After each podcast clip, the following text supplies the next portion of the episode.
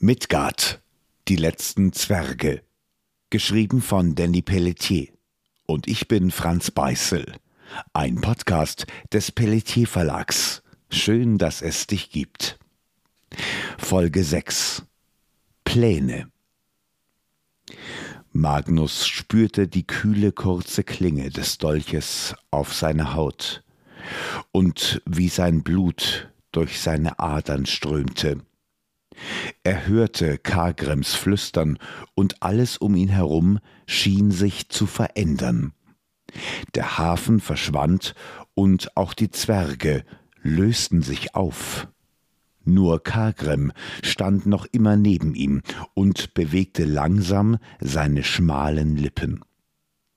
Magnus hatte ein beklemmendes Gefühl in seinem Magen, und irgendwie fühlte er sich wie durch einen engen Schlauch gedrückt. Er stand plötzlich auf einem großen Hügel direkt vor einer gewaltigen Stadt, in dessen Mitte ein riesiger Turm stand. Große Kristalle schwebten über der Stadt, die offenbar die Gebäude mit Energie versorgten.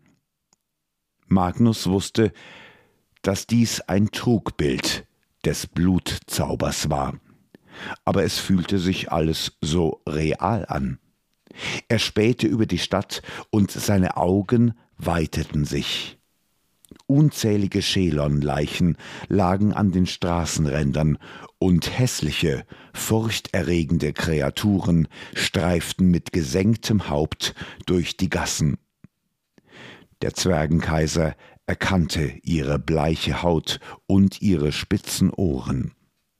Ihre Augen waren völlig leer und auch ihre Körper waren abgemagert.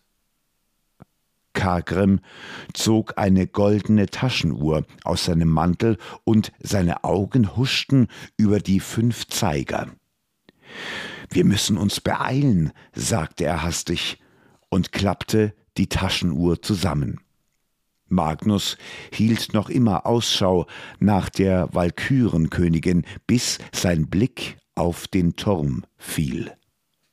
Er deutete auf eines der großen, runden Fenster, und Kargrim schnippte. Sofort überkam Magnus das bereits bekannte, beklemmende Gefühl, und er wurde in den Turm gezogen.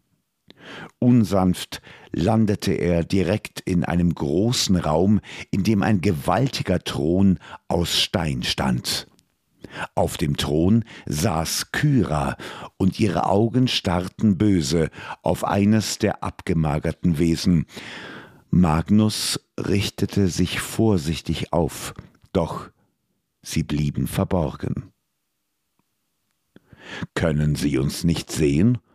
fragte er Kargrim, der mit dem Kopf schüttelte. Nein, wir wandeln im Schatten, allerdings nur für kurze Zeit, antwortete er, und in seiner Stimme lag etwas Düsteres. Ich verstehe nicht, was ich hier sehe. Warum sind die Mondalben so ausgemergelt? Magnus Stimme bebte und Kagrim schaute erneut auf seine Taschenuhr. Kannst du es nicht riechen? Manifestiertes Stigma. Die ganze Stadt stinkt danach. Ich glaube, dass Kyra die Malben so gefügig macht. Irgendwie ist es ihr gelungen, den Mondalben ihre Energie zu berauben und sie ködert sie so. Sie hat sie von sich abhängig gemacht und offenbar funktioniert es.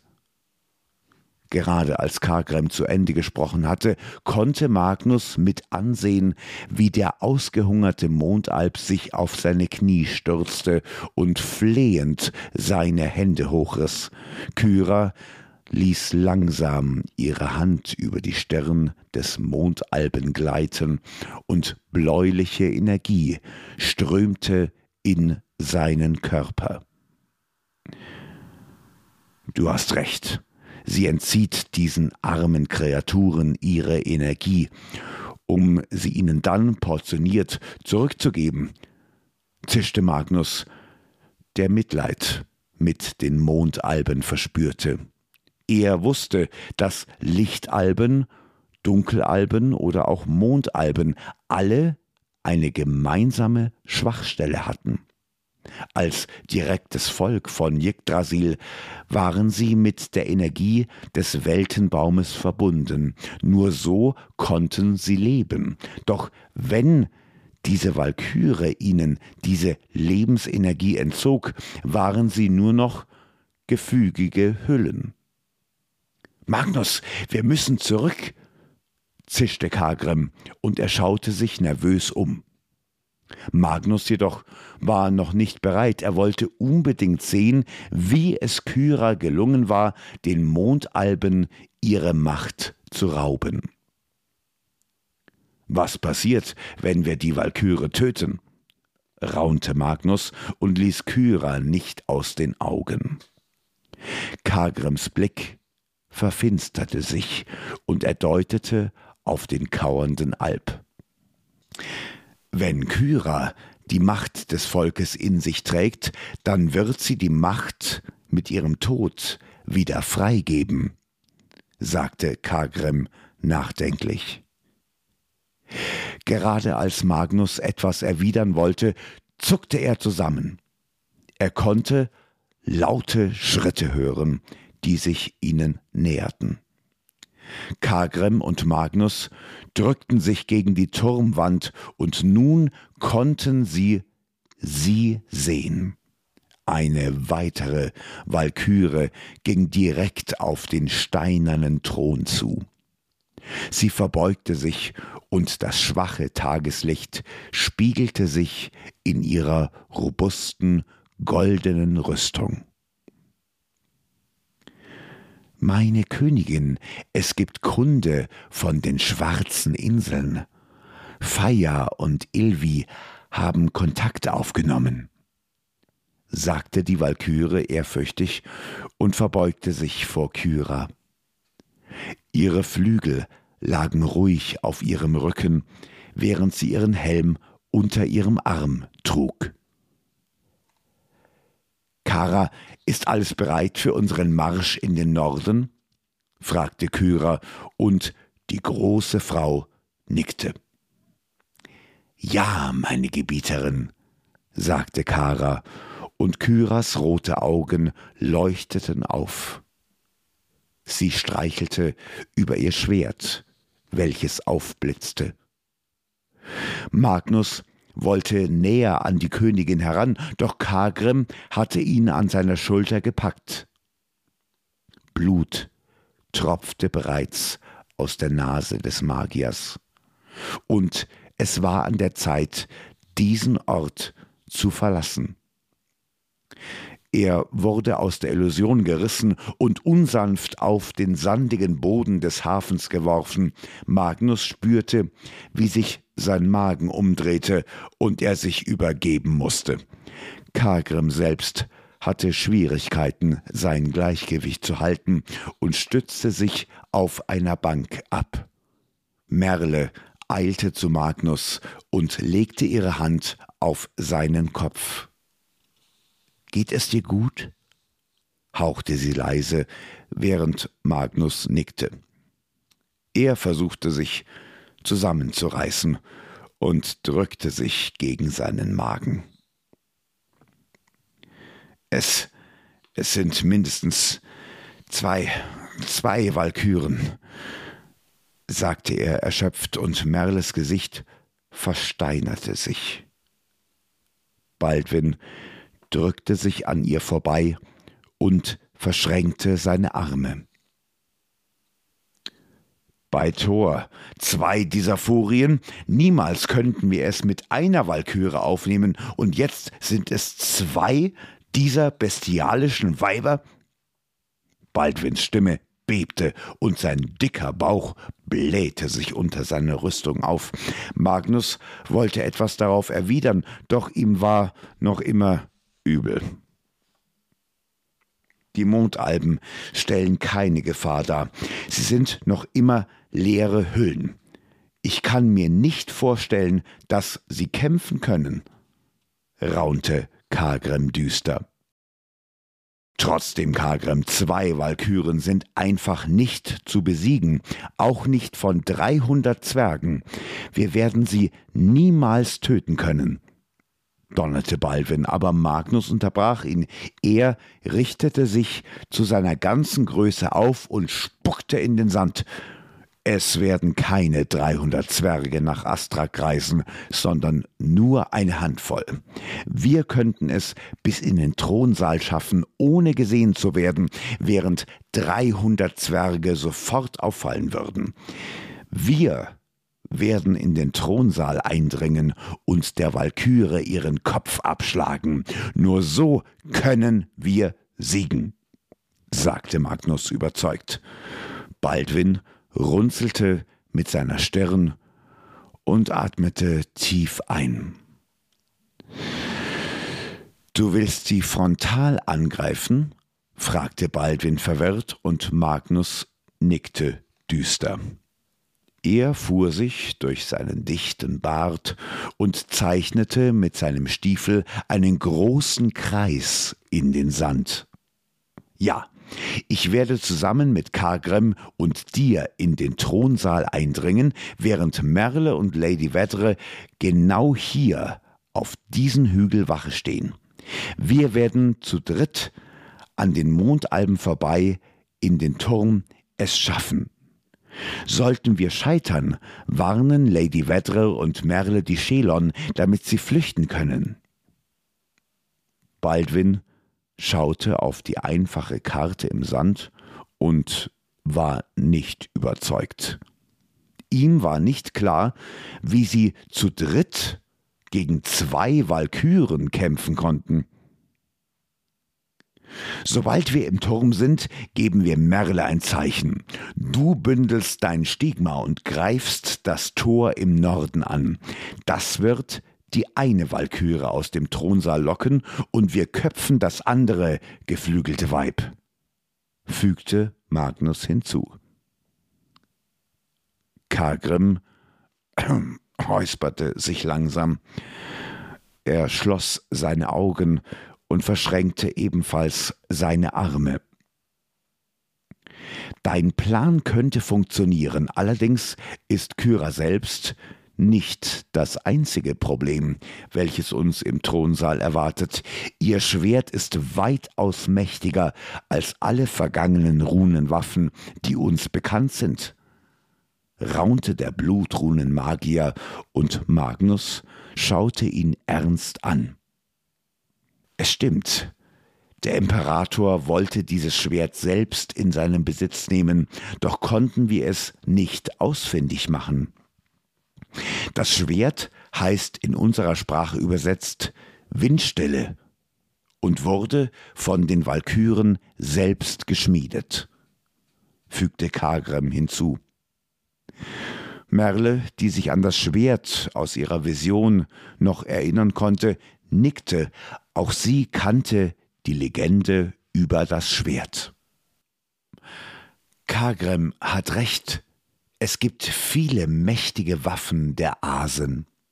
Gungnir, der Speer des Odins, Mjölnir, der Hammer des Thors oder auch Hofund, das Langschwert des Heimdalls. Mein Vater erzählte mir von einem Schwert, welches den Waffen der Götter standhielt, und das war Windstille, ein Schwert geschmiedet und angefertigt aus Dingen, die es nicht gab, sagte Merle, die sich an die Legende ihres Vaters erinnerte. Baldwin schaute die Alpenprinzessin verunsichert an. Was sind Dinge, die es nicht gibt, brummte er, und Merle schloss ihre Augen. Wenn ich das richtig übersetzt habe, haben die letzten Walküren verschiedene Dinge geopfert. Kyra spendete eine Feder, die nicht flog. Kara opferte ein Auge, welches nicht sah, und die Walküre Faya schmiedete die Klinge aus Gold, welches kein Neid erzeugte. Doch damit nicht genug. Die Walküre Kaller formte den Griff aus dem Holz eines Baumes, der keine Wurzeln trug, und die letzte Walküre Ilvi opferte ihr Kind, welches niemals geboren wurde. Das Blut umschloss die Klinge des Fenir, die Windstille war geschmiedet.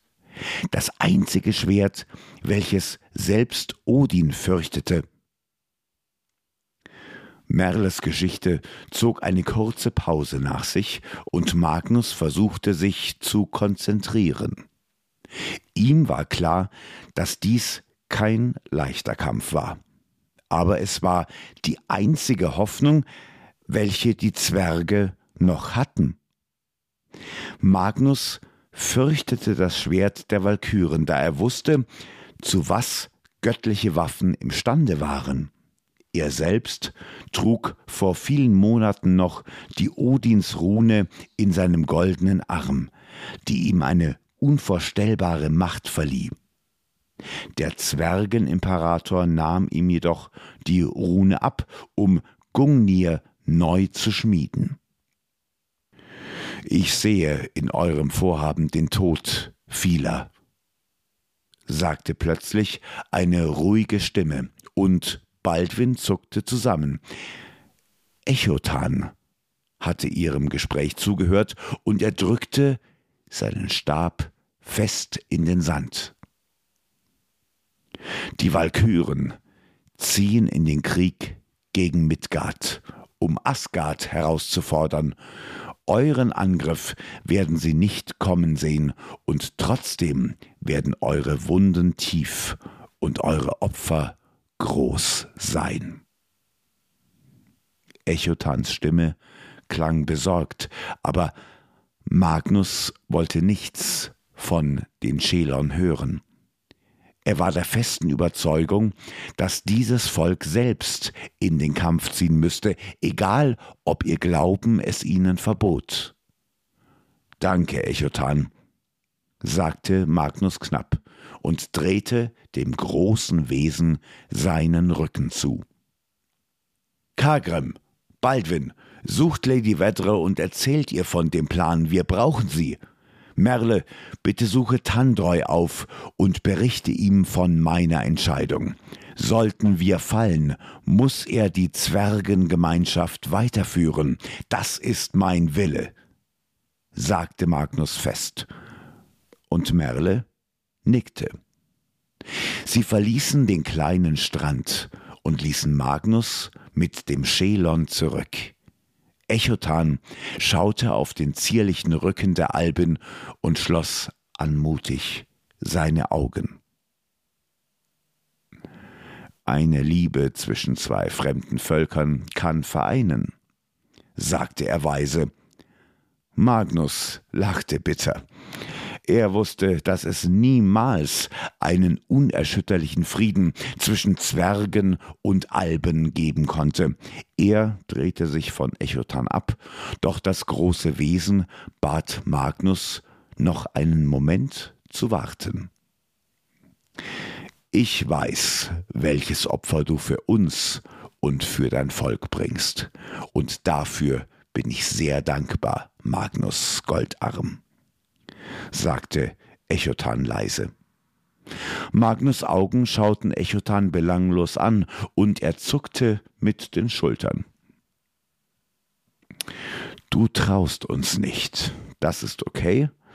Wir sind ein fremdes Volk, doch Magnus, vergiss nicht, dass ihr in unser Land gekommen seid, weil ihr hier leben wollt. Es gilt an euch, uns zu beweisen, dass wir euch trauen können, fügte Echotan hinzu. Ich habe es satt, hinter anderen Völkern aufzuräumen, nur weil sie nicht genug Mut haben, für ihr Wohlergehen zu kämpfen. Die großen Kriege auf Midgard werden von den Kleinsten geführt, und doch haben sie mehr Mut als ihr. Ihr sagt, dass euch euer Glaube den Kampf untersagt. Ich aber sage, ihr habt euch schon längst aufgegeben. Magnus Augen funkelten böse, während er dies sagte, und Echotans Gesicht versteinerte sich. Er blickte hinab auf den kleinen Zwerg und knöpfte sein Leinenhemd auf. Ein großes Amulett mit einem funkelnden Stein kam zum Vorschein, und Echotan riss es sich von seinem Hals. Nicht alle Schelon denken gleich, Magnus. Ich möchte dir trotzdem ein Geschenk machen. Dies ist Amatri, ein Bruchstück aus unserem Stern Velor und verfügt über ähnliche Macht wie die Odinsrunen von Midgard. Jeder Schelon bekommt ein solches Bruchstück als Beweis seiner Sternenwiedergeburt. Es ist das Kostbarste, was ein jeder von uns hat, und trotzdem fühle ich mich verpflichtet, dir dieses Geschenk zu unterbreiten. Warum das, Echotan? Du bist mir nichts schuldig, ich tue das alles nicht für die Schelon, sondern damit mein Volk überleben kann, antwortete Magnus, doch Echotan hielt ihm noch immer den Stein hin. Das weiß ich, Magnus, und der Preis, den du dafür zahlen wirst, wird der höchste sein. Ich habe deinen Tod gesehen und fühle mich dir verpflichtet sagte Echotan, und Magnus schaute ihn einen Moment regungslos an. Er nahm das Amulett an sich und verstaute es unter seiner Rüstung.